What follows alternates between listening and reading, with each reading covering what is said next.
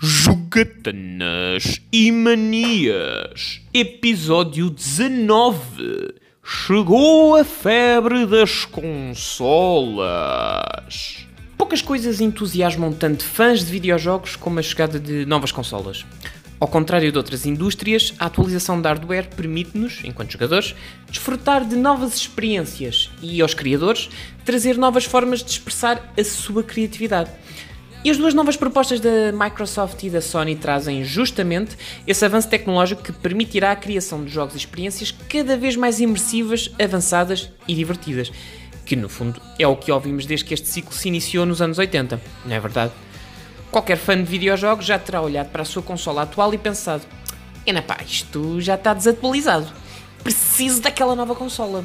Noutros tempos, os saltos tecnológicos eram comunicados através dos bits dos 8 bits para os 16 bits, para os 32 bits, para 120 bits, para alta definição, 4K e.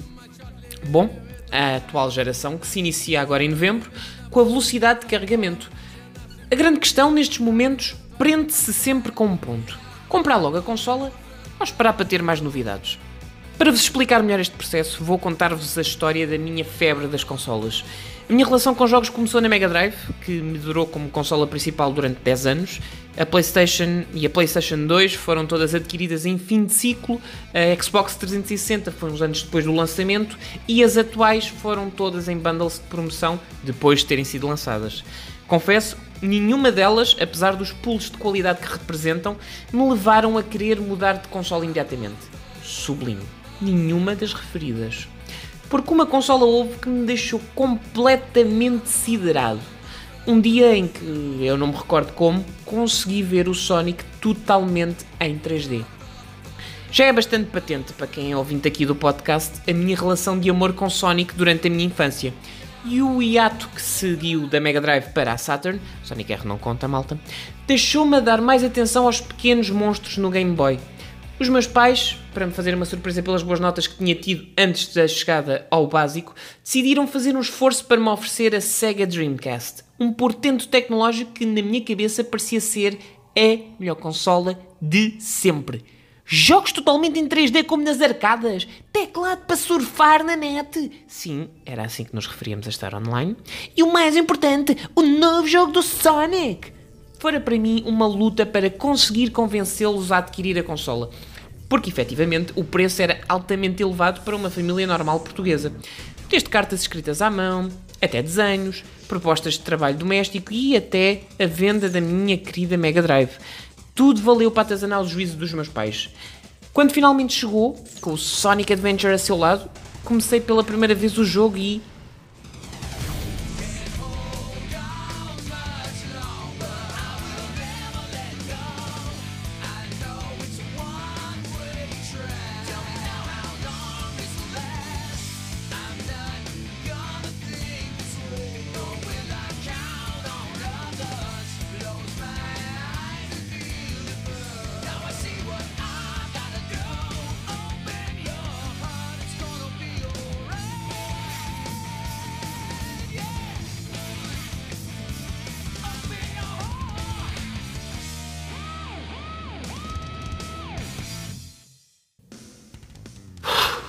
Ainda hoje me arrepio com este momento. Todos nós, fãs de videojogos, temos um momento assim, acredito.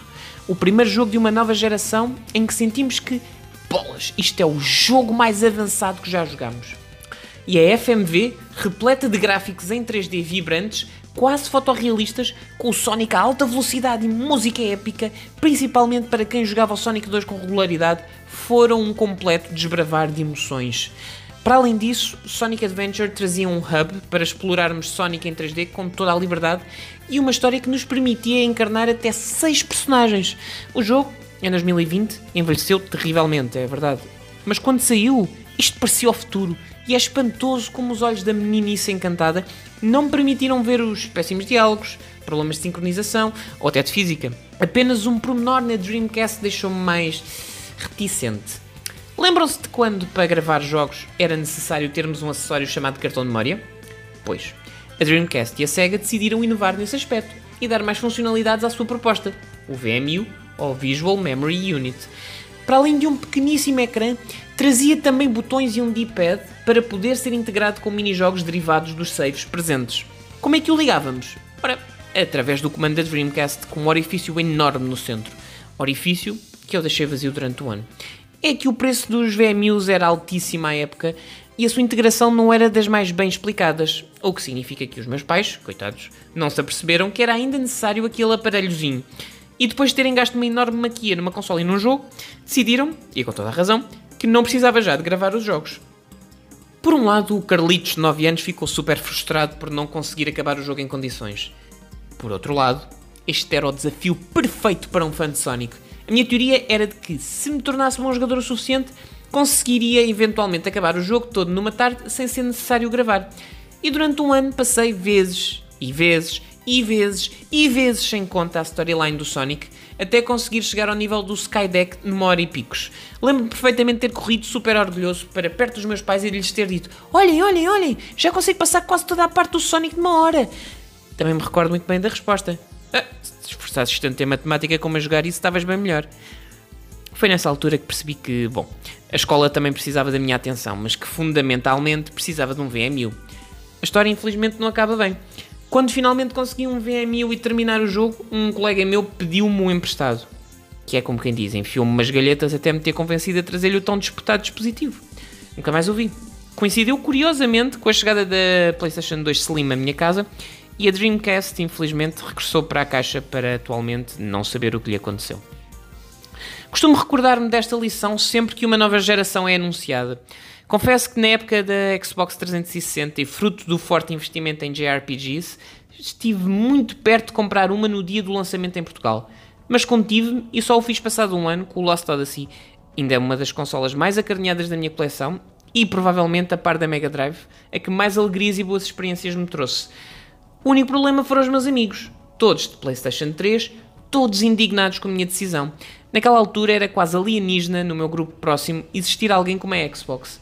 E não compreender das diversas vantagens que o sistema trazia para um jogador que é fã de JRPGs, como eu, prontificaram-se a gozar comigo durante uma geração inteira.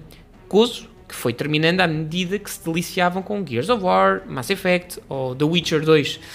No final de contas, e com duas belíssimas consolas no mercado, a pergunta é esta: qual vou escolher?